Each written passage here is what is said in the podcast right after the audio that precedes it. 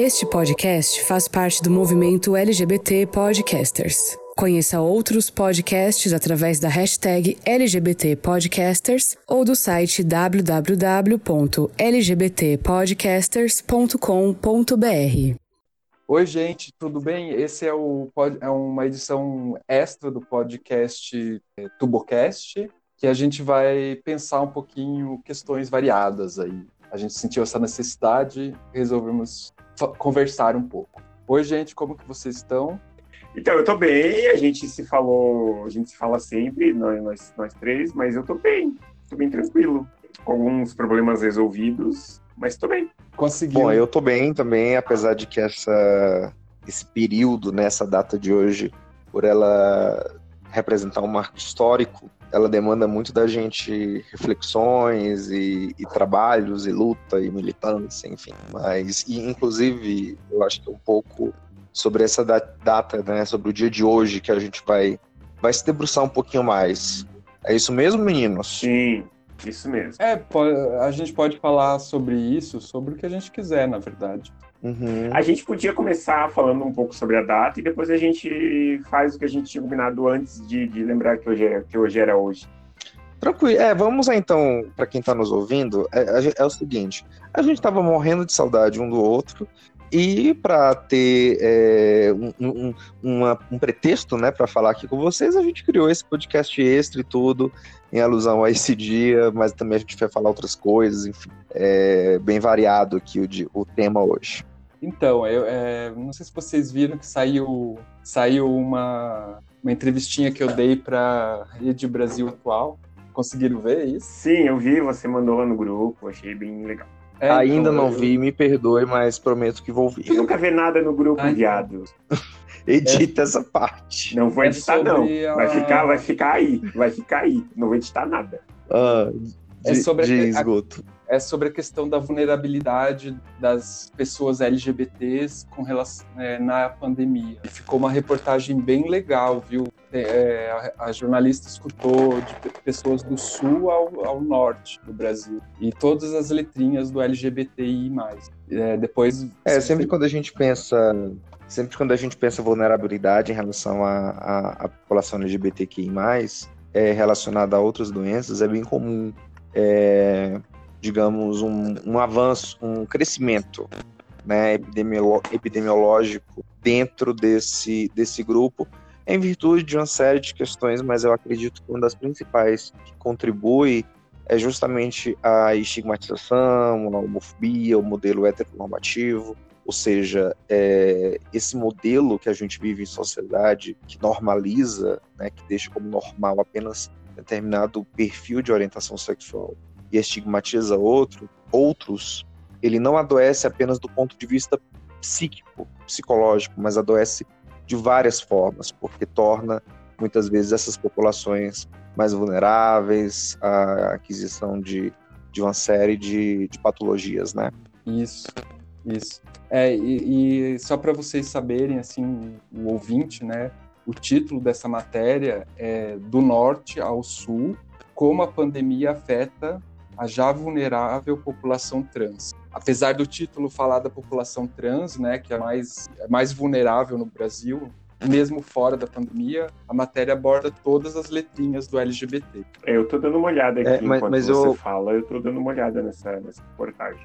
Eu acho, eu acho super importante o destaque para a população trans, porque inclusive isso tem a ver um pouquinho com o que eu quero comentar sobre esse dia, né, hoje aqui com vocês. Uhum. Hoje, exatamente hoje, fazem 30 anos da despatologização da homossexualidade pela Organização Mundial de Saúde. Por isso que nós celebramos né, o dia 17 de maio, um dia de combate à homofobia, LGBT, LGBTfobia e tudo. Né? É, não é bem uma, uma, uma data a se, a se, comemorar, né? Mas é uma data para gente, a gente relembrar momentos de luta que a gente teve. É, é nós temos temos duas grandes datas, né? Temos aí o dia 28 de junho, que é um dia de, de também de, de lembrança, né? Relacionado à revolta de Stonewall e tudo. E o 17 de maio, eu acho que eu acho que é um tanto de celebrar, sabe? É, porque, porque marca uma mudança de visão, uhum. marca uma mudança de contexto, né? é, na verdade, a confirmação daquilo que nós, como profissionais de saúde, já sabemos há, há muito tempo, que, que não existe apenas um modelo, uma forma né, de, de você manifestar a sua sexualidade, sua orientação sexual. Existem múltiplas formas e, e nenhuma é mais ou menos legítima do que a outra. Uhum. Né? Então, por que, que, eu, por que, que eu comentei que é importante é, nessa matéria que o Guto citou? Por que, que eu citei, por que, que eu falei que é importante o, o destaque da população trans? Porque a gente tem 30 anos de despatologização da homossexualidade, mas a gente tem bem, bem mais pouco tempo de despatologização da transexualidade. Né? Uhum. Então, é, é, a população trans dentro do universo LGBT, dentro do universo de diversidade sexual e de gênero, é uma população que está muito estigmatizada ainda. E, e, e, é uma tendência hoje que a gente vê dentro dos movimentos sociais de diversidade o destaque, o merecido destaque que é dado à população trans uhum. pessoas trans. Até porque o problema da, da transfobia é muito é importante no Brasil. Então, eu acho que é mais que justo que a gente dê um, um destaque é, para essa população. Inclusive, se tiver alguma ouvinte ou algum ouvinte trans que queira participar do nosso podcast, está aberto para essa participação. Queremos ouvi-los e ouvi-las. É, vocês podem é, vocês podem entrar em contato com a gente em qualquer rede social pelo arroba tubocast ou podem mandar um e-mail para a gente para tubocast.gmail.com e a gente entra em contato de volta se vocês quiserem participar. Agora em junho tem né, o mês da diversidade, a gente, tá, a gente quer fazer algumas coisas diferentes para o mês da diversidade, então vocês, uh, os nossos canais estão abertos para vocês entrarem em contato com a gente. Muito, é muito importante a gente lembrar desse dia, é, seja comemorando, seja fazendo homenagem, seja é, lembrando de uma forma com pesar, mas é muito importante que o 17 de maio ele permaneça sendo é, lembrado pelas gerações, porque ele traz uma discussão que é muito cara. De vez ou outra a gente vê alguns profissionais de saúde tentando, infelizmente, retomar a ideia de patologização da, da homossexualidade, né? Ou da bissexualidade, né? como se fosse uma doença, né? como se fosse um, um problema psicológico. A gente até hoje tem é, profissionais da área de saúde. Eu, como psicólogo, preciso lembrar que nas últimas, que nas recentes eleições para conselho, para compor, né, os conselhos regionais de psicologia no Brasil, nós tínhamos, né, várias chapas é, religiosas fundamentalistas defendendo, inclusive, essa proibição que existe no nosso código de ética de, de, de vender aí uma suposta cura né, da homossexualidade ou, ou, uma tentativa de reorientação sexual. É, em março fez. É, em, em, em... Perdão. Em março fez 21 anos, né? Da, em março fez 21 anos da resolução do, do, Conselho Federal de Psicologia, né? Que não pode, não pode ser tratado a homossexualidade como patologia aqui no Brasil. Sim. E, e, isso quer dizer, e é muito importante a gente deixar isso muito específico aqui, pessoal que nos ouve, não é que a gente está dizendo que nós não podemos adoecer, né? Só que a questão é a seguinte: nós, pessoas, adoecemos porque somos pessoas e o adoecimento faz parte de todo mundo, né? Ou seja, se nós sofremos de depressão ou de qualquer outro problema psicológico, isso é, tem a ver com uma série de fatores a, entre aspas, culpa não é da, da, da, orientação sexual. Ou seja, existe depressão, existe uma série de problemas psicológicos em todas as comunidades, né? Seja hétero, bi, gay, enfim, seja qual for. Então, não existe exclusividade, né?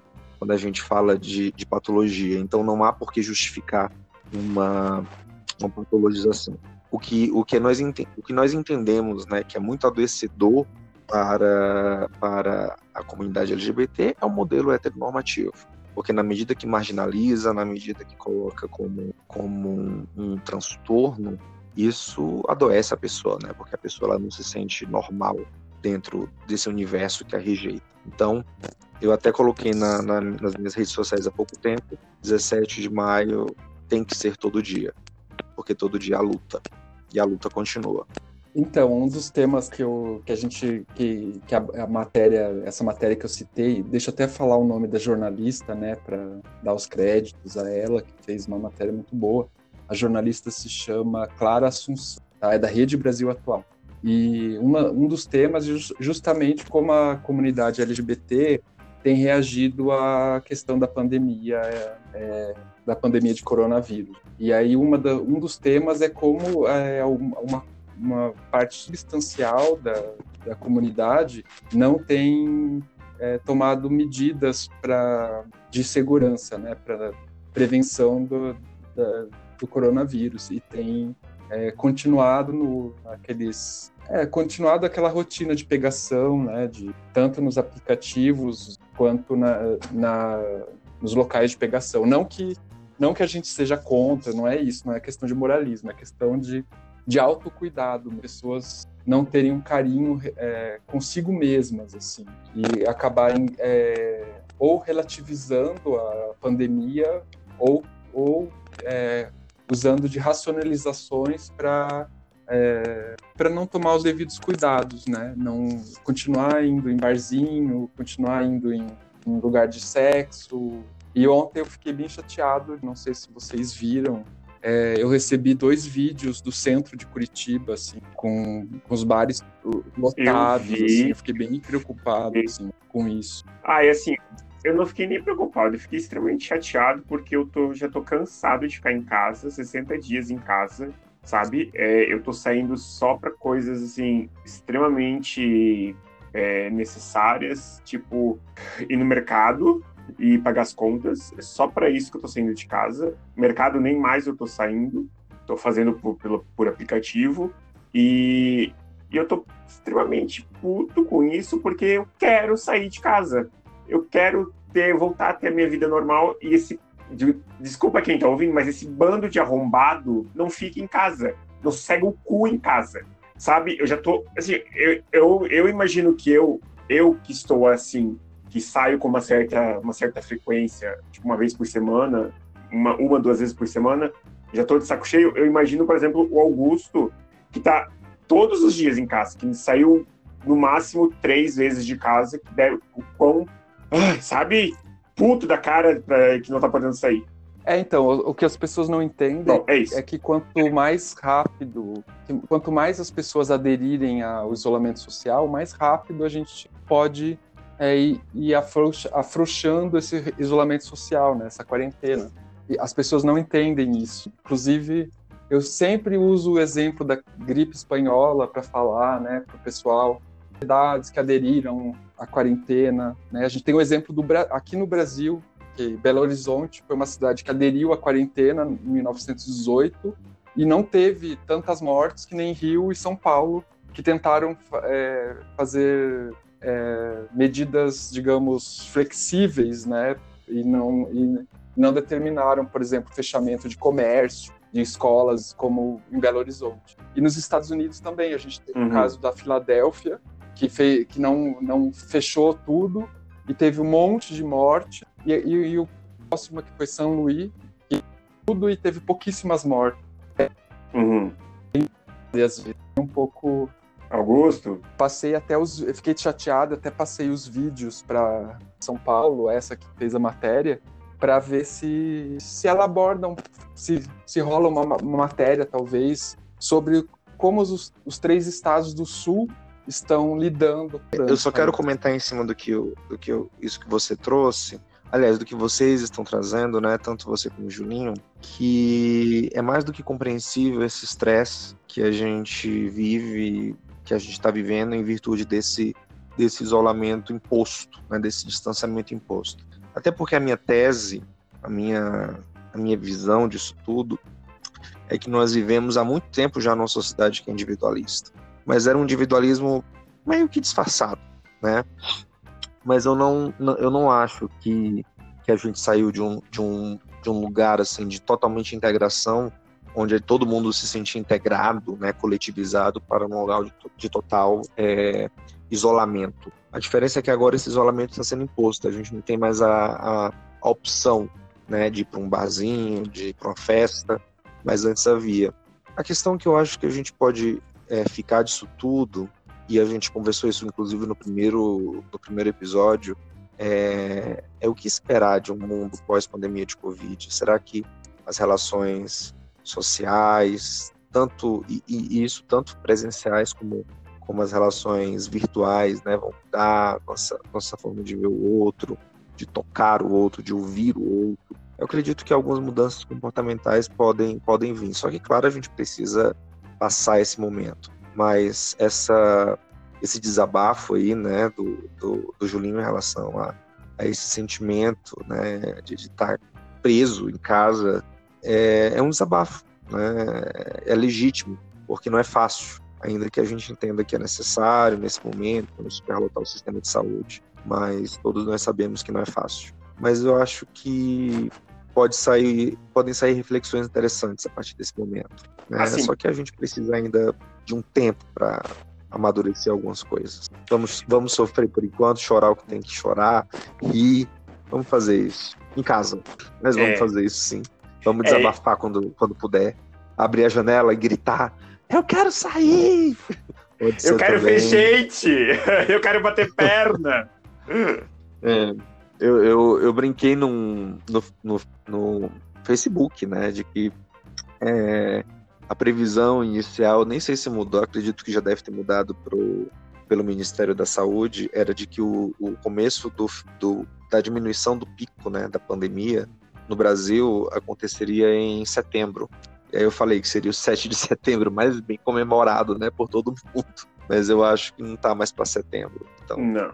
eu não sei exatamente quando vai, vai diminuir o pico, né? É, até... E mesmo que diminua, vai ser uma diminuição gradual. E, e, esse momento pelo qual nós estamos passando não tem prazo, assim, né? De, de quando as coisas vão acontecer, é tudo um pouco incerto. E aí eu acho que isso também gera estresse, Julinho e Guto. Essas incertezas, né? Eu tô preso em casa, mas até quando? Como? Como é que vai ser? A gente vive hoje num cenário de muitas incertezas. E isso também gera angústia, também gera gera é, estresse emocional. questão econômica, né? E a, e a gente está falando os três de um lugar muito privilegiado, mesmo assim tem uma pressão econômica muito forte, né? As contas se acumulando, enfim, uhum. porque é, hoje em dia, não sei, a maioria das pessoas é autônoma, é, fica difícil. Por exemplo, meu caso, que sou jornalista e tradutor, e trabalho também com questão de direitos humanos, tá?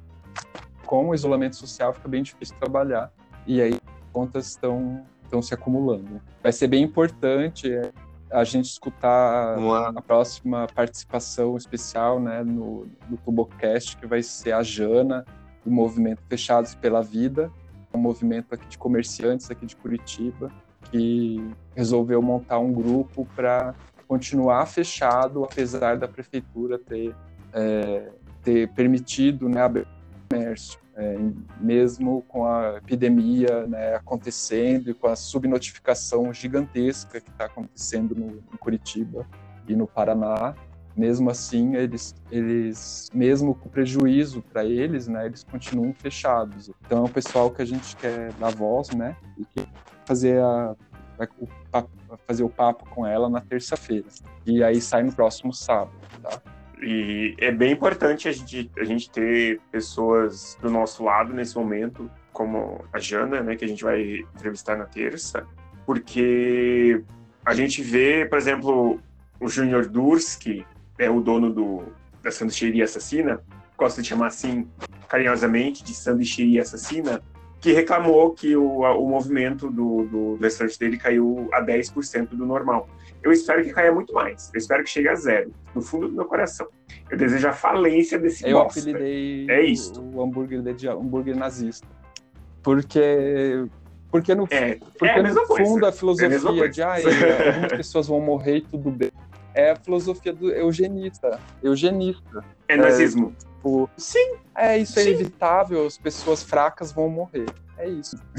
A gente está só, só fazendo um, o que não deixa, sim, o, mas, que não deixa de ser uma não, triste sim. realidade, né? É... Essa seleção, essa seleção natural, entre aspas, natural capitalista, de fato, quem vai, quem vai se, se sacrificar em nome do Deus do capital vai ser a população mais pobre.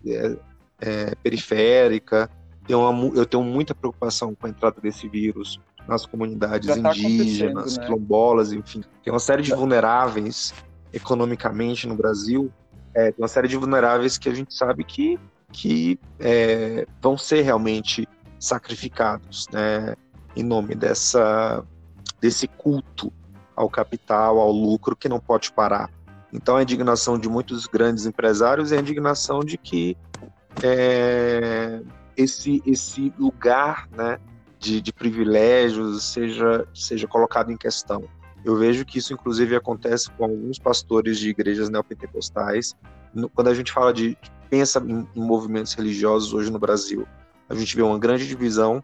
Nós vemos líderes é, de igrejas, de igrejas e demais instituições religiosas, né, terreiros, enfim, é, centros religiosos, mantendo o isolamento, pedindo para os fiéis permanecerem em casa, enquanto que a gente tem do outro lado os, os, os, grandes líderes, e não é coincidência né, que esses líderes religiosos sejam os mais milionários no Brasil, é, condenando o isolamento social e pedindo desesperadamente para o governo a reabertura dos templos. É nessas assim, horas que a gente vê, de fato, quem é empresário. Eu não sei se a gente quem está olhando mais o dinheiro do que tem, as né, pessoas. Né? É, ouvinte neopentecostal. Graças a, a Satã, que a gente não tem. Podemos ter, sim. Mas... É, é... Nunca diga isso.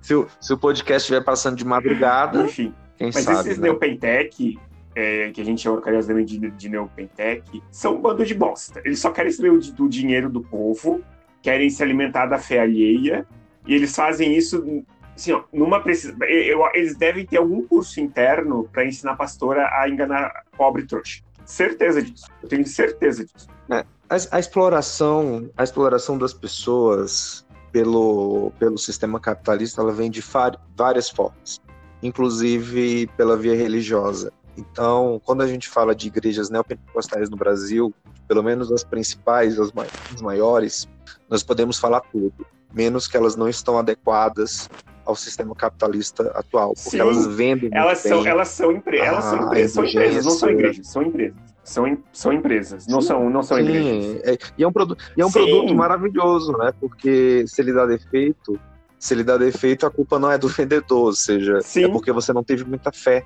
Então deposite mais, né? Busque mais a Deus, você vai obter a sua cura, a sua prosperidade material, né? E contribua. É, eu, eu não acho que todos os fiéis é, dessas, dessas e de outras instituições religiosas sejam pessoas, é, como é que posso dizer, que têm essa consciência. Muitas vezes é, existe uma alienação e uma falta de senso crítico que a gente vê é, que, tem, que tem reflexo né, com a baixa qualidade da educação no Brasil. Ah, tu me diz. Né? Tu então me é uma série de, de, de, Diego, de questões que tem que ser trabalhadas. Eu conheço, conheço alguns neopentecostais que têm faculdade, é formado em muitas graduações e que, e que depositam quantidades enormes de dinheiro em conta de pastor. Tu vai me desculpar. Eu conheço. Mas a predominância, eu, eu falo, eu falo em estudos, Julinho, a predominância de, do público não é não é das pessoas de nível superior completo, não é de pessoas nem com ensino médio completo. A predominância é nesses de, de determinados grupos, né, que formam essas igrejas são de pessoas é, mais vulneráveis economicamente.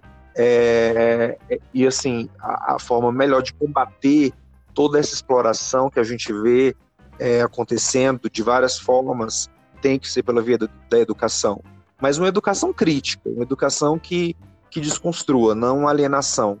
E aí, quando a gente vê, por exemplo, esse desgoverno federal, né, falando de que vai tirar a alienação da esquerda e tudo, tá falando de uma alienação do mesmo jeito, falando de uma ideologização, falando de uma ideologização de direita de péssima qualidade, né? Quando o nosso querido, entre aspas, querido, né, ministro da Educação fala que vai acabar com a doutrinação nas universidades públicas, ele devia se preocupar era com, a formação de um ensino de qualidade e crítico em todas as instituições acadêmicas.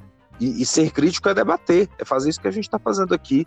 Que às vezes a gente até se preocupa, né? Opa, será que a gente pode? Será que a gente não pode debater? Mas a função é, da, da, imprensa, a função da escola não, é produzir esses espaços de debate. Vamos debater aqui direita, esquerda, Revolução Francesa. Vamos debater aqui neoliberalismo, comunismo, anarquismo, social-democracia. Vamos debater. E debate é debate, é, não tem. Eles, eles... É, não é uma guerra de, de quem vai tá vencer quem. não tem nenhum interesse. É, então, eu acho que esse senso crítico eles, falta. Inclusive, estão tirando dinheiro da ciência, das ciências é, humanas. Exatamente. E aí usa, usa de um pretexto. Sim, usa-se de um não, pretexto. Então, eles pra... estão, inclusive, tirando dinheiro da ciência. Pode falar, né? Guto, Não desculpa. só das ciências humanas, mas as ciências humanas têm sido as mais atacadas, assim, porque eles justamente não querem que exista no país é, uma, profissionais críticos, porque aí é mais difícil de manipular, né, pessoas com, com consciência crítica. Então eu acho que faz parte. Em relação a isso que o Guto estava comentando, a gente sabe que a nível mundial existe uma tendência de desvalorização das ciências humanas, né? O que tem a ver muito com, a questão do capitalismo, enfim. É, só que no Brasil isso não isso acontece de uma forma muito mais aprofundada e tem a ver sim com, com o atual governo. E, e, a gente, e a gente percebe o quanto isso é prejudicial para a academia, porque as ciências humanas, a filosofia, as ciências humanas, elas são tão importantes quanto as ciências naturais, quanto as, as engenharias, elas são importantes para o desenvolvimento de várias formas. Eu, eu, eu, sempre gosto de usar o exemplo da nossa querida filósofa Marilena Chauí, né? Quando, quando ela inicia a pergunta do livro dela, afinal, para que serve a filosofia? E aí ela diz que se a pergunta for uma pergunta tecnicista, a filosofia não serve para nada. Mas se a pergunta for uma pergunta de reflexão, a filosofia serve para tudo, porque é a mãe de todas as ciências. Então, o pensar sobre é fundamental, Viu, é, independentemente eu pensei em ler uma da carreira poesia que aqui de um livro que eu ganhei no meu aniversário. E então, aí, aí só não. Da filosofia para o para, Mas a, a filosofia, então, a, mas a, a filosofia não deixa de ser uma arte. Só que aí, como a gente estava falando dessa coisa da religião, Sim. eu achei uma, uma, uma é, do Marcos Visnati que chama Deus tem AIDS. E aí tem um trecho muito interessante, assim, que, que fala assim: é, Por que te escondes no papel Bíblia, perdigotos de pastores arguto? Não tens artérias que jorrem, cravadas nos pregos, que fácil estar na eternidade imóvel e insensível, em madeira, pensamento e folhinhas de calendário. Aí tem uma outra parte aqui que eu achei bem interessante também. É, entre atraques com rapazes babacas, entre amores de verdades e casados faz décadas, nos rabos de um gosto de latex que as mulheres não farejam. O Filho de Deus, um viro manso, Pôncio Pilatos e Barrabás, renova teu medo da morte. Agradece a companhia indiferente, os covardes que gaguejam e te negam. É como qualquer outra coisa, é encharcada de vinagre. Mata a sede e dá a saúde até que acabe. Forte, né? Bonito, bonito. É, essa, bonito. essa poesia essa poesia é, num livro chama, bem, bem interessante. chamado Tente Entender gente... o que Tento Dizer. Fala, gente. Que é, fala, do, é, uma, é, um, é um livro, uma seleção de poemas feitas pelo Ramon Nunes Melo, que aborda a questão do vírus HIV. São só poesias, é da editora Bazar do Tempo. São poesias que têm, ao, que têm alguma coisa a ver com a temática do HIV e da AIDS. E tem várias que, que como não, elas não abordam diretamente, às vezes, a questão do vírus HIV, elas abordam a questão da saúde, né, do, questão do vírus, de, das doenças em geral, assim, enfim. E eu achei que era é, não custa nada, não, não, custa nada lembrar que nós temos a pastoral da AIDS, né? Um, as pastorais são bem, são um braço bem importante da Igreja Católica no sentido de que as pastorais são um importante braço, né, da Igreja Católica no sentido de de serem grupos aí muito inspirados na teologia da libertação e, e eu realmente acho que esse Jesus aí que caso né, tenha existido, enfim, como pessoa aqui na Terra, caso ele tenha andado aqui entre nós, ele seria expulso de muitas igrejas ah, conservadoras certeza. hoje em dia, porque com quem com, com quem que ele andava na época, né? Prostitutas, os aidéticos da época, né? Que eram os leprosos, ou seja, quem tinha hanseníase a hanseníase era uma doença maldição, então se a pessoa tinha ranceníase nos, tempos, nos tempos bíblicos, é porque ela estava amaldiçoada. O que, o que dá para a gente fazer um paralelo né, com várias doenças maldição hoje em dia, né, entre elas a AIDS, o HIV. Né? Então, se a pessoa teve, adquiriu, é porque ela, ela está sendo punida, né, culpada. Então, é bem interessante quando a gente faz essas analogias né, de, de, de pensar o divino, pensar religiosidade, espiritualidade para além das Sim. caixinhas também. E As então, tem mais uma, mais uma poesia aqui, do, a do Chacal, que eu tinha é, preparado para ler. Se vocês quiserem, eu posso ler. É bem curtinha, não é comprida que nem a outra. Se então, chama leia. Escrevo com Todas as Letras. É do Chacal. Né? O Chacal é aquele músico também, que é poeta também. E começa assim: Eu quero o amor livre pro que der e vier. Eu quero você fora do armário da caixinha do quadrado. Eu sou do grupo de risco, só me interessa o que vem do outro. Toco com todas as teclas, pinto com todas as cores. Não quero mais do mesmo, eu quero mesmo o outro. Não sei, gostaram? É, não, é todo, não é todo mundo que tem, que tem hábito de ler é poesia, bem, né? É curtinha, é legal. Perfeito. É... Eu acho, eu acho sugestão, Guto, acho que era legal colocando, claro, todas as notas, mas nas descrições, quando a gente for colocar nas redes sociais, colocar, sim, né? Transcrever sim. esses trechos aí, se possível. Sim, sim.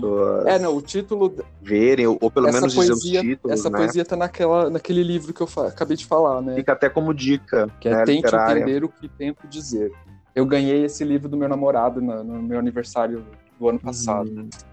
Hum. Então, eu tenho mais uma dica para vocês que eu tava. Bacana, bacana. Não, que eu estava lendo antes da gente começar a conversar. Diga, um texto diga. Do, é, do Paul é, Preciado, né, que é um filósofo espanhol transexual. E, e ele foi publicado no El País, da Espanha, é, mas dá para ler, para quem não lê espanhol, dá para ler no, no, navegador, é só pôr para traduzir. E se chama, é, se chama Aprendendo com o Vírus, né? Só que está em espanhol, Aprendendo com El Vírus. E, e, é um texto bem interessante, assim, é, tem várias, é, vários trechos é, bem instigantes né, para quem gosta dessa, dessa reflexão, assim, e, e tem um trecho, assim, bem legal, assim, que eu acho talvez é, seja uma interpretação do que está acontecendo com a gente agora, é, ela diz assim: o que, está, o que está sendo testado em escala planetária por meio do gerenciamento do vírus é uma nova maneira de entender a soberania, em um contexto que a identidade sexual, racial está sendo desarticulada. Então, ela, uma das teorias dela é que as identidades, todas as identidades estão sendo desarticuladas por, por, por uma transi né, nessa transição da, da sociedade industrial, né, da economia industrial, para uma economia material onde as pessoas não são mais reguladas por instituições como eram, por exemplo, a escola, a fábrica, né? Isso ela retoma o, a questão do é, as, as, ideias do Foucault é, para serem é, reguladas por questões biomoleculares, digitais e, na, e, a questão da informação. Então, é, o corpo o, e a questão digital e a questão da informação passam a ser novas formas de controle tanto das pessoas quanto é, dos grupos sociais. Então esse texto aí está é, no, no El País e é bem interessante, assim, para quem tiver a paciência de ler, né, ou em espanhol ou é, o texto traduzido para o português, dá bem para ler, eu acho, apesar de não ser um texto super fácil. Eu, eu vou mandar eu vou mandar para vocês depois o link. A gente pode colocar, eu acho. Bacana. Eu acho bacana. que a gente pode colocar também na descrição do, do episódio, se vocês quiserem. Bacana. Se vocês acharem legal. Podemos. Sim, sim. É, eu, eu conheço algumas coisas do trabalho é, do Paul, acho importantíssimo. O trabalho é muito questão de corpo, identidade, sexualidade, é, gênero. Então, é um filósofo aí que vale a pena, contemporâneo, que vale a pena a gente, é, quem se interessa por essas temáticas, dar uma lida nele. Então. Então. Mais, mais alguém? Não, tô de boa. Podemos. Gente, Não sei, então. Vocês que sabem. Vocês a gente sabem. pode ir encerrando? Não, gente, meu Deus. Eu... É que eu tô. É porque esse seria um mini. Esse seria um não, mini podcast, eu não? queria a gente dar uma risada. A gente falou muito, muito sério, vamos dar uma descontraída. Eu pensei em falar algumas outras coisas. Meu Deus, vocês estão. É domingo, vocês, vou vocês vão fazer alguma vou coisa amanhã, eu não tô isolamento sabendo. social, como sempre. Tá, tá. Você é domingo, então eu vou, eu vou, eu vou falar, eu vou falar um, eu vou falar um trecho de uma música da Maria Bethânia que eu amo, né? Eu acho que tem muita cara de um fatídico domingo à tarde, mas aqui tá à noite, enfim. E quem escutar pode ser de manhã, na terça-feira, então tá valendo. É, eu não sei se ela tirou de algum poeta, que nem ela fez com é, as cartas de amor, né? Mas eu gosto muito da quando ela fala na música que me levem os meus fantasmas, de que serve ter o mapa se o fim está traçado, de que serve a terra vista se o barco está parado, de que serve ter a chave se a porta está aberta, para que servem as palavras se a casa está Nossa, de deserta. quem que é essa letra, você sabe? Como é que é o nome da música? Bom, Como é que é o nome quem da música? canta é a Maria Bethânia. Quem canta é a, a- na verdade, a, a Maria Bethânia recita, é bem dela, né? A Maria Bethânia ela recita esse poema no, na canção dela, que, Quem me leva os meus fantasmas. Mas eu não sei se ela extraiu de algum de algum poeta ou se ela é, escreveu. É, o, o Júlio quer falar de coisas música divertidas e escreveu nós também. falando de coisas poéticas ou coisas sérias. né? É, então, eu quero. Não, eu quis dar Eu quis. mesmo. É bem depressiva a É música, né, de- minha cara? É, o nome do autor é Pedro Abrunhosa. O nome do Quem Me Leva Meus Fantasmas. Dessa- É, desse Quem Me Leva Meus? Fantasmas é de Pedro Abrunhosa. Ah, legal. Eu pensava que era. Eu pensava que era do Almodóvar, louco. Não, eu queria. Agora vamos mudar um pouquinho, vamos, vamos descontrair, que eu preciso, eu preciso descontrair um pouco, porque eu tô muito puto. Enfim. Ah, é, eu queria que vocês me falassem, é, aproveitar que hoje a gente tá aí no dia de combate à homofobia, estereótipos que vocês, que vocês têm gays, ou que vocês têm que não podem Como assim? que ter não podem... porque são gays. Eu começo. Então, deixa eu vou começar. Eu começo, daí vocês vão entender. Ah, por exemplo, gostaram de futebol. Eu, por exemplo, eu amo Ah, eu, futebol. eu Eu, assisto futebol, eu gosto dos, de assistir dos futebol. jogadores. E muitos, muita gente. Pior que eu assisto, eu assisto pelo esporte mesmo. É, porque nessa parte eu não me ligo muito, não. Eu, eu gosto de assistir mesmo. E quando eu falo que eu gosto de assistir, quando eu falo que eu sou torcedor do Internacional de Porto Alegre, as pessoas acham, Não, acham tem vários, estranho tem- porque tem eu sou vários gay. gays Gay não pode de gostar futebol. de Tem até futebol. aquele... Não, Não gay não pode, pode né? gostar Um gay lá de São Paulo que, que criou a torcida. Inclusive, inclusive, nós temos times, né? nós Não, temos sim. o grande Capivaras. Temos aí o Capivaras Futebol Clube, temos vários times hoje no Então, Brasil. Hoje temos, de gays hoje jogando temos, futebol, né? hoje temos, mas um- até uns anos atrás não tínhamos. Até uns anos atrás era, era tipo era, uma- era uma coisa estranha. Você ser gay, você gostar de futebol, era uma coisa completamente estranha. A- É a mesma coisa que tipo há uns anos atrás mulher gostar de futebol. Tipo, hoje em dia é normal. E aqui no Paraná, você torce o- pra quem? O homem gay é estranho. A- Aqui no Paraná, Ah, eu- aqui no Paraná eu não torço pra ninguém. ah, não, eu torço pro Paraná Porque não-. Paraná não é Tem o time. time Paraná. Claro que é. eu tinha uma, uma certa simpatia pelo, pelo Atlético Paranaense. Eu tinha. Mas, com as últimas eleições e, algumas, e alguns comentários que eu andei lendo por aí, enfim, eu meio que me, me, me desestimulei de apreciar É, então- o, Paraná, o Atlético Paranaense. Mas eu, eu em geral, eu sou. Eu, eu, sou, eu gosto mesmo do, Então, do é- Inter, nunca me decepcionou e tá bom. Então, ó, entra lá Inclusive, na página hoje eles postaram, no Twitter eu- Paraná Clube, tá lá, Paraná Clube de casa, respeitando a- o isolamento social, e eles publicaram hoje respeito e igualdade, 17 de maio, Dia Internacional contra a Homofobia. Foi, foi o único aqui do Paraná que publicou, Hum. publicou uma, fez uma postagem é, nas redes sociais contra a LGBTfobia. É, eu não torço, eu não entendo nada de futebol, mas Aham. E Bom, se, se, o, se o assunto se o assunto é futebol, né? Assim, é, eu tô meio. Eu, digamos que eu sou um pouquinho do Julinho, né? Acho que 30%. Eu gosto, eu gosto de, de assistir também, mas eu gosto mais de assistir é, campeonatos internacionais. Então, eu gosto muito de assistir Copa do Mundo, por exemplo. Tô, assisto, torço, vibro. É, eu, eu, tive. Foi, foi, muito bacana ter foi muito bacana ter participado, inclusive, é, das festas que tiveram durante a Copa do Brasil em 2014, né, aqui, lembrando que Fortaleza, né, minha cidade, teve duas vezes o e tu, e tu é, e tu é, é Fortaleza é... ou Ceará? O Ceará. Na verdade, nenhum dos dois. É, eu sempre tive um, um, um afeiçoamento, né, uma inclinação mais para times é, com história e tudo. E aí eu fui conhecer a história do Ferroviário. É, o Paraná. Ferroviário Futebol Clube, que inclusive tem muitos times Paraná é ferroviários né, no, no Brasil. Ferroviário. É, que vem, né, de pessoas que trabalhavam. Então eu sou ferrinho, só que, só que eu nem sei se ele tá na primeira divisão. É, então, o então ferroviário... eu sou um torcedor não muito, não muito ligado, assim.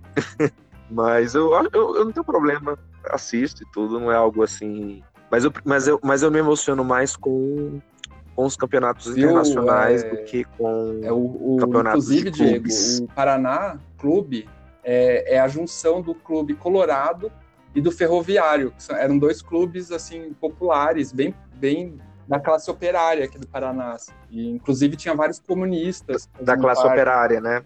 Legal. É bem, é bem comum. É, é bem comum para quem gosta de futebol e, e gosta de história. É, é, legal dar uma pesquisada aí na, na história da, da construção de muito da, da formação de muitos de muitos clubes, de muitos times, porque tem a ver com classe operária, e muitos desses clubes é, atuavam até como resistência, né, em alguns contextos. É, mas é, é bem bacana a história Copa, dos né? clubes Copa, no Brasil. a Copa eu odeio. E na América Latina, né, com, com todo. Porque acho muito, muito. Ah, eu gosto da Copa. Tudo bem que eu não, eu não tenho nenhuma simpatia pela FIFA, né? Detesto, de, assim, não é que eu detesto, mas enfim, eu não tenho nenhuma simpatia pela FIFA. Mas a Copa eu gosto, eu gosto da Copa porque ela fez muito parte da minha, da minha infância. Então, é, é, é, até interessante comentar isso. Aqui no Sul, eu acho que não, eu não sei se tem esse costume. Me digam aí se nas cidades de origem de vocês tem. Mas lá onde eu, onde eu morava, em Fortaleza, é comum, na época da Copa, as pessoas enfeitarem as ruas, pintar de verde e amarelo, é, as calçadas, colocar tirinha de verde e amarelo, como se fosse bandeirinha de festa junina. Então a Copa tinha um significado cultural muito importante para mim por causa disso, muito mais por causa do muito mais pelo jogo em si. Mas era um momento que todo mundo se reunia da rua para enfeitar a rua. Era bem bem bacana, bem gostoso. Eu tenho daí eu tenho muitas lembranças positivas da Copa é, por causa aqui, disso. Aqui é, eu não sou de Curitiba, né? Eu sou de Joinville. Em Joinville, pelo menos no meu bairro, é muito via muito pouco disso. Se via, era uma, duas casas. O máximo era uma, bande uma bandeirola do Brasil na janela. E, assim, é engraçado que uma lembrança muito clara que eu tenho na cabeça, assim, de quando...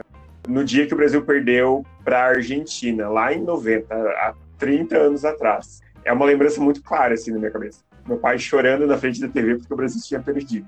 Acho que é a lembrança mais remota que eu tenho no, de, de infância. Sabe que eu, eu torço para a Argentina toda a Copa. É, quando a gente pensa, quando a gente pensa futebol, né?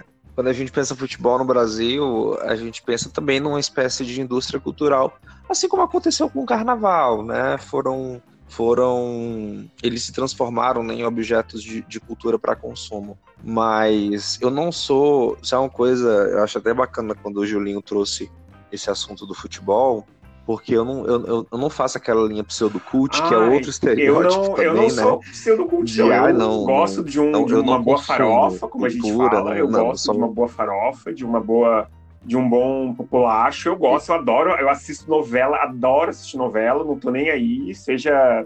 Eu adoro, não tem problema nenhum. Sabe uma coisa, Sabe uma cantora que eu amo? Eu vou declarar agora o meu amor por ela, até porque ela é minha prima. Não sei se vocês sabem, tô falando aqui em primeira mão. Então, eu Marília gosto Mendonça. muito, é uma das minhas. Eu acho amo, que do, do sertanejo. Amo acho que é a única que eu ouço. É a única que eu tenho um certo apreço por ser politizado na, na, na, na área cultural. Então, assim, eu gosto muito da Marília Mendonça porque ela se posicionou nas, na época das eleições. Ah, eu, eu gosto não, muito eu não sei dela nem de quem vocês estão falando. Depois eu mando foto lá no grupo para vocês saberem quem que é. é. é, é o Guto, o Guto é o alguns- não adianta. Não, eu não sou O cult. Guto, é, é. Então, aí sim, aí dos sertanejos, eu gosto da Marília Mendonça porque ela se posicionou contra o esse contra o Bolsomerda. Eu chamo carinhosamente nosso presidente de Bolsomerda. E o resto eu quero que se foda, que morram secos, porque inclusive uma, uma dupla que eu gostava e que, que me, decepcionou, me decepcionou bastante também são a favor do Bolso. Eu não vou nem mencionar. É, na verdade, eu, não, eu nem sei, assim, eu, eu sou um péssimo fã no sentido de ficar acompanhando, né? Mas na medida que eu, que eu sei também que o meu, que a pessoa que eu admiro, que eu sigo, que ela é, compactua de ideologias diferentes da minha, é, sim, eu, eu também deixo de seguir, eu me afasto, ainda que eu consiga fazer uma mínima separação, mas eu sou um pouco como você, Julinho, eu, eu, eu acho assim que não tem como separar totalmente É, a- é, a pessoa, né, da, da obra, Sim. né, daquilo que ela faz. Você pode É até porque, admirar não, os trabalhos, é, exemplo, mas é, não vai ficar seguindo, Eu né, acho um absurdo gays fã. que são fãs, por exemplo, da Cláudia Leite ou da Joelma, que são declaradamente homofóbicas e eu acho um absurdo. Porque, então eu acho muito, muito absurdo das pessoas, pessoas gostarem de determinadas, os nós, nós gays gostarmos de determinados artistas, tem um posicionamento que vai contra a gente. É, e, e, e é um, é um pick money muito fácil, né? Não precisa nem Claro que é. é, ocultar, Sim. né? A pessoa pode declarar, fazer esse tipo de E aí tem os assim isentões, vai eu não gosto uma... também de, desses artistas que, são em garantido, cima do muro, eu evito. Tipo, uma artista que eu amava de paixão, que é a Ivete Sangalo, eu deixei de ouvir, porque simplesmente é uma pessoa que não se posiciona por medo de perder um, perder um público. É, é, uma, é uma coisa que eu acho ridícula, porque, por exemplo, o Chico, o Chico Buarque é um cara que todo mundo sabe o posicionamento político dele, e até quem é contra o posicionamento político dele o admira. Então, assim, é, não tem por que a pessoa se. se. é, se É, o, o- ter medo de perder um público, sabe? Isso me, me indigna um pouco. eu só quero eu só quero só quero frisar aqui que quando a gente está discutindo essa questão de apoio ou não é muito importante a gente tomar o cuidado porque assim é como eu já falei eu falei isso inclusive hoje é, no nosso no nosso grupo nós não temos problema nenhum nós temos aqui um posicionamento político né é, a gente se coloca na- num- no lugar de esquerda, mas nós não temos problema algum em discutirmos com, com pessoas que pensam diferente, que têm ideologia política diferente, independente da gente concordar ou não. Então, por exemplo, se tem uma pessoa neoliberal agora nos ouvindo, né, que defende Estado mínimo, privatização, vai ser ótimo debater com ela, ela, ela eu, eu não vejo problema algum. Então, assim, é, por que, que é importante falar isso? Porque a gente está vendo no Brasil que muitos políticos, é, até de direita, né, de partidos como democratas, né, ou partidos que são entendidos como de direita, né, como o PSDB, pessoas desses partidos também não estão apoiando mais o governo Bolsonaro.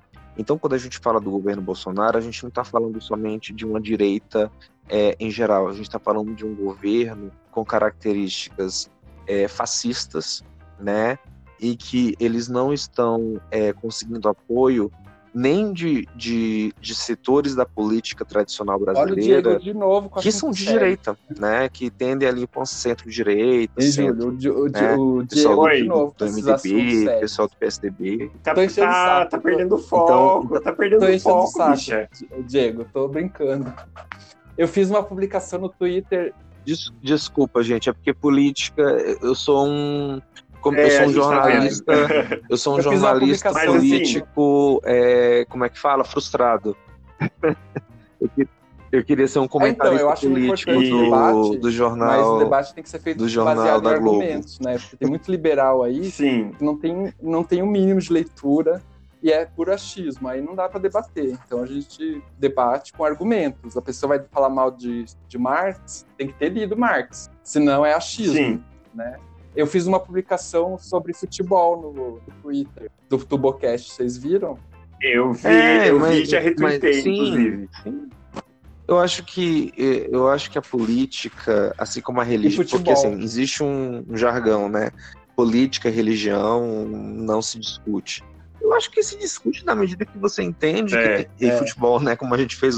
Então hoje nós quebramos três tabus de uma vez. Eu acho que se, É, eu acho que se a gente Eu, tivesse eu acho que, mais. que se discute, Eu acho que se a gente tivesse né, discutido debate. mais futebol, Agora, é como- mais é como política, Guto- mais religião, a gente não, tinha, não teria chegado onde a gente chegou. Também acho. Sabe?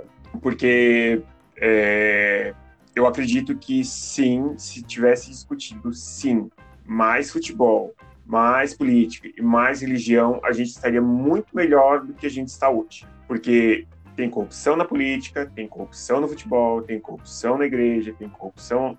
E vamos combinar, né? Corrupção a gente aprende em casa.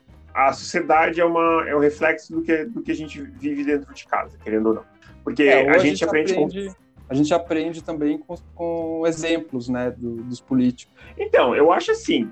É, por exemplo, eu acho que a gente aprende corrupção em casa ah, quando, por exemplo, o pai ou, e a mãe dizem assim: olha, se você não tirar boas notas na, na escola, você não vai ganhar presente no Natal.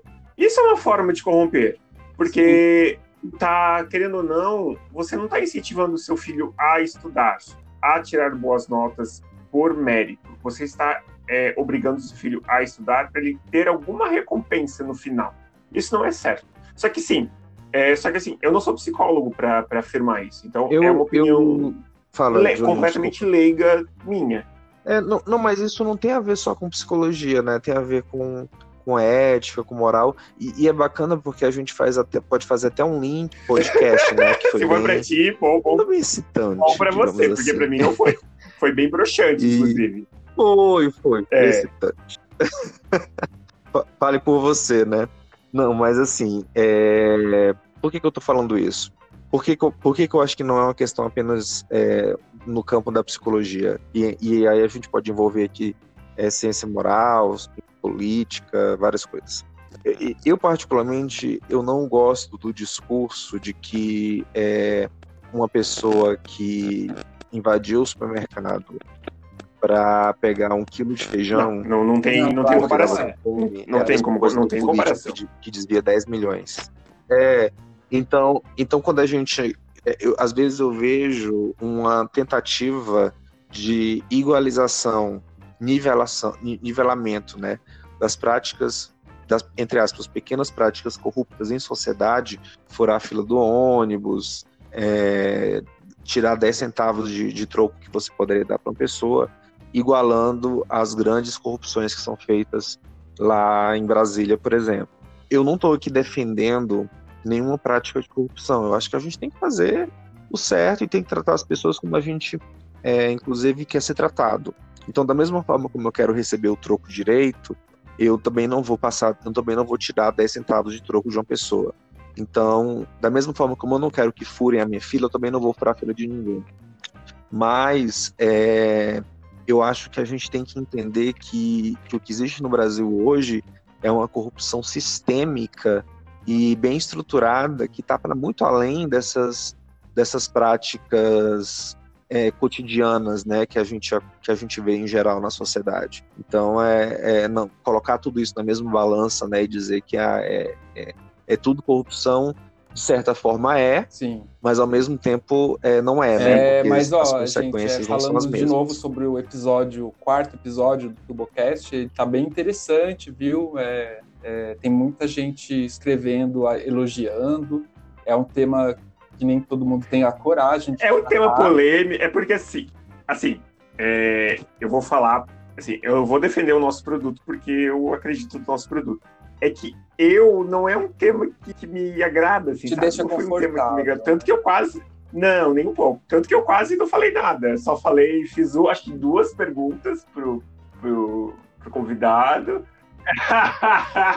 eu fiquei. Você Eu fiz ficou, duas perguntas você ficou, pro moço. você ficou de voyeur. E falei a minha ideia minha dica cultural. Porque eu fiquei bem, bem aleatório. É, mas é um tema importante. As questões que envolvem sexualidade, se- as- questões que envolvem sexualidade humana me interessam como psicólogo, né?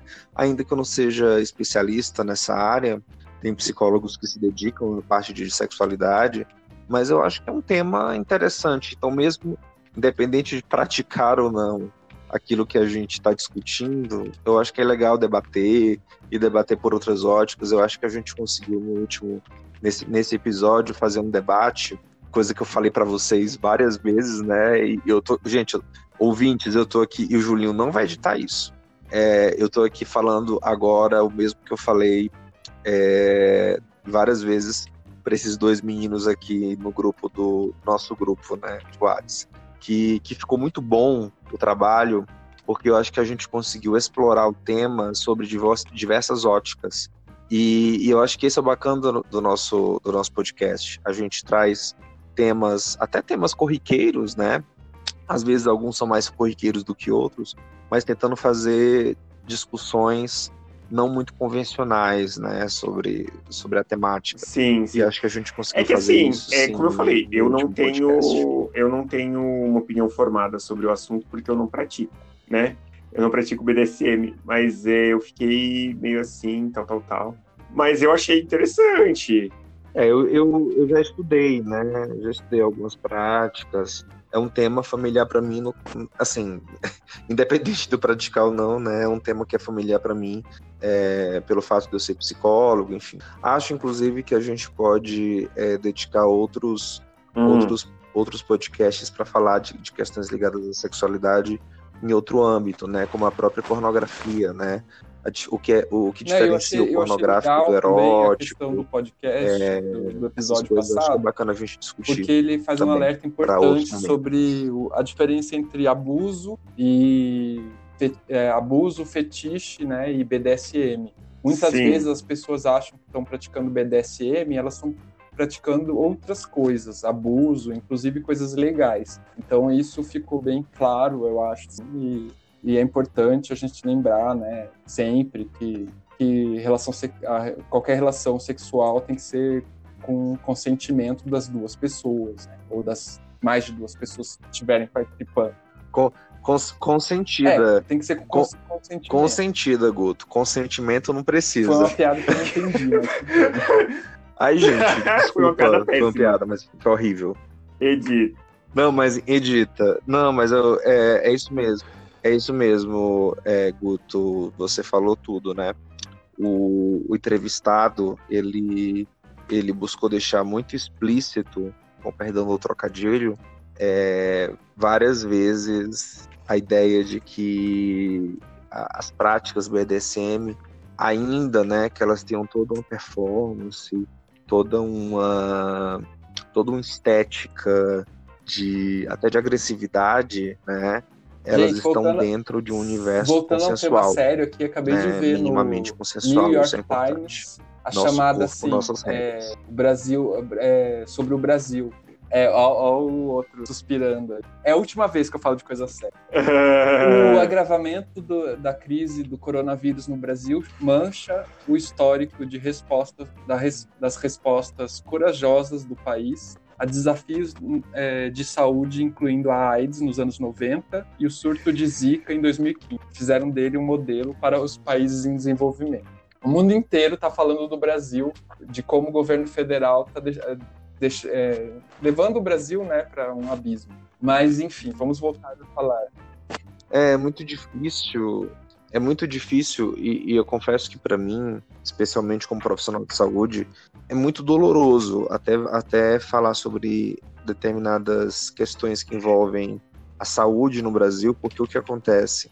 O Brasil é, é o único país, né, com uma quantidade de milhões de habitantes que ele tem, que tem um sistema único de saúde. E quem estuda SUS, né, eu, eu, eu não sou especialista em políticas públicas de saúde, mas é, isso faz parte da nossa formação, né, tanto de graduação como de pós.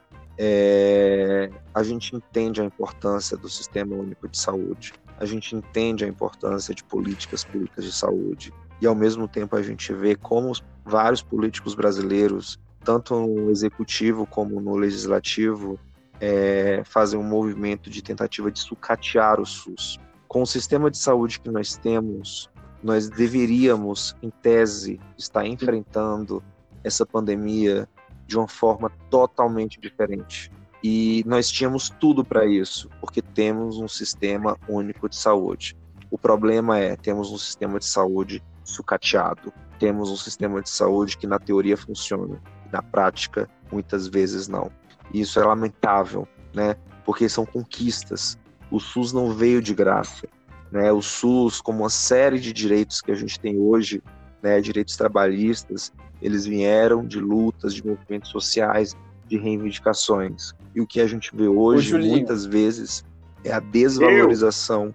de todas essas Você vai ter que aguentar eu e o Diego, porque os e dois a pandemia de Covid-19 então... só veio eu, refletir isso. Eu também, né, sou conselheiro de saúde aqui no município, então não adianta, vai ter que aguentar. A gente reclama, a gente vai reclamar, vai reclamar de, de, desse governo. Qualquer coisa a gente cuida cair. de você, Julinho, da sua saúde. Ah, então, ah, ah, então tá bom.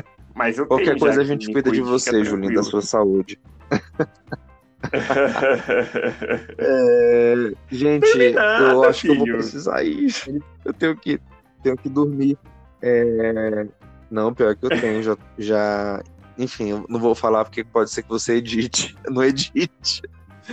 Mas, mas assim, é, chegando nessa parte final, eu gostaria somente de agradecer, agradecer imensamente a, a vocês como meus companheiros de, de podcast. Eu acho bem legal porque, inclusive para quem nos ouve, é muito importante deixar claro, deixar explícito que quando eu, o Guto e o Julinho nós dialogamos para pensar o podcast, para estruturar o podcast, tudo, esse diálogo ele, ele, ele é possuído de convergências, de concordâncias e de discordâncias e de, e de divergências. E, e é por isso que é legal, porque são três pessoas aqui que se aproximam em muitos pontos e se distanciam de outros e têm intimidade já mínima para poder discordar, para poder pensar diferente. Então a gente tem uma intimidade é, bem bacana para poder é, produzir né, um, um podcast assim para vocês. Eu me sinto muito à vontade tanto para concordar com vocês, meninos, como para discordar, como para né, complementar. Ah, legal. Então, mais uma vez aqui eu só tenho a agradecer também, por, a gente, pra gente por também, estar com vocês nesse projeto. Sim, e... Ah, é... ah, ah tá. É... Tu quer que a gente fale o quê? Tu quer que... Ah, eu, eu não acredito amando. que eu falei tudo isso pra vocês falarem Ai, só isso. Ai, meu Deus. Ai, Diego, você é, você é importantíssimo nesse projeto. Ai, tudo...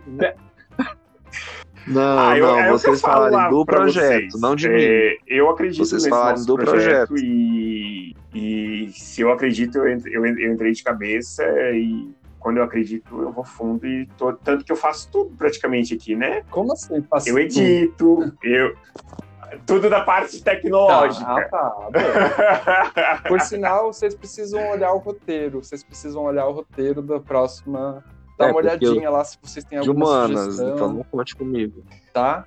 Pode deixar. Vai, falar, vai, vai... Olharei. É, então, eu quero, eu Olharei. quero botar bastante força na questão da, dos critérios da OMS e tal. A gente, depois a gente... Pode deixar. Então tá. Mas então tá, Vamos gente. Eu vou, eu vou editar uma coisinha, mas não muito, mas vou. Então só é tirar isso. o que a gente já combinou de que eu ia tirar. E. Tira essa última parte aí que você diz para que, que é para que é para mim, não é para tá mim a homenagem, era é que os dois são Tubocast, mas então, como vocês não estavam inspirados, então dá em nada. Finaliza é... com a minha fala, então, alô. é, é... eu eu só literalmente, consigo ser, literalmente, ser afetivo. E aí eu ser seco. É, quando eu estou perto das também. pessoas, não consigo ser afetivo. É... Não, não, mas a ideia quando eu falei isso, a ideia era, não, é, não era demonstrar afeto uns com os outros, mas falar do Tubocast em si, é, né? De como está sendo legal, como, se eu tiver bebido. como tá sendo bacana fazer parte desse projeto. Senão, mas é isso, meus amores. Você também se cuida. Lava a mão, passa álcool em gel. E é isso. Usa máscara. Isso aí, isso aí. Se for sair de casa. Usa máscara e não sair de casa, né? gel até né, no cu, se possível. Não, não. Aí não. É, é dita. É a palavra do. A, a palavra do, do Diego edita. agora é edita. Tchau. Hashtag edita. Pode deixar. Então tá bom, gente. Adorei o papo. Hashtag edita, Julinho. Vocês não vão, não vão, vocês então não é vão indicar nenhum produto cultural hoje? Ah, hoje não. Hoje, hoje a gente... Ah, gente... ah tá, eu vou então. Deixa eu. É, mas, mas, a eu, gente, mas, eu, mas nós mas fizemos algumas então, dicas é, culturais ao longo do, do. Falo rapidinho, daí eu aproveito e já me do podcast. É, aí cês, já vocês já se despediram, eu falo, daí eu cancelo a gravação, tá bom? Aí eu já mando um beijo, um beijo, abraço, aperto de mão pro povo. Eu já. Sai, esse podcast vai sair amanhã, né? Sai, sai amanhã. Tá então, gente, é, eu queria indicar é, um filme que eu assisti hoje, que eu ainda não tinha assistido, que é o o Vingadores Ultimato, que é o último filme da, desse que, é, que, que fecha o, o, o MCU, né, o, Marvel, o Marvel Universo, Universo Marvel, que vai entrar um, vai começar um novo agora e é o que acaba agora. E que eu assisti hoje, eu chorei no meio do, do filme, coisa que eu nunca faço, que é chorar em filme de heróis, super-heróis, mas eu chorei uma cena lá, mas, mas uma cena interessante que teve. Enfim, e eu também queria indicar um filme mais antigo para quem quer, para quem gosta de filme de ação, eu queria indicar o Kill Bill com a Uma Thurman, que é do Quentin Tarantino, que eu gosto muito, que é um filme que me que meio que me desestressa quando eu quando eu tô quando eu tô estressadinho, porque eu me, me, me entre aspas, me visto de noiva quando a Uma Thurman tá de noiva. E é isso. Então, você que nos ouviu até agora, muito obrigado. E a gente volta no próximo sábado com, com a Jana do Fechados pela Vida. Obrigado, tchau.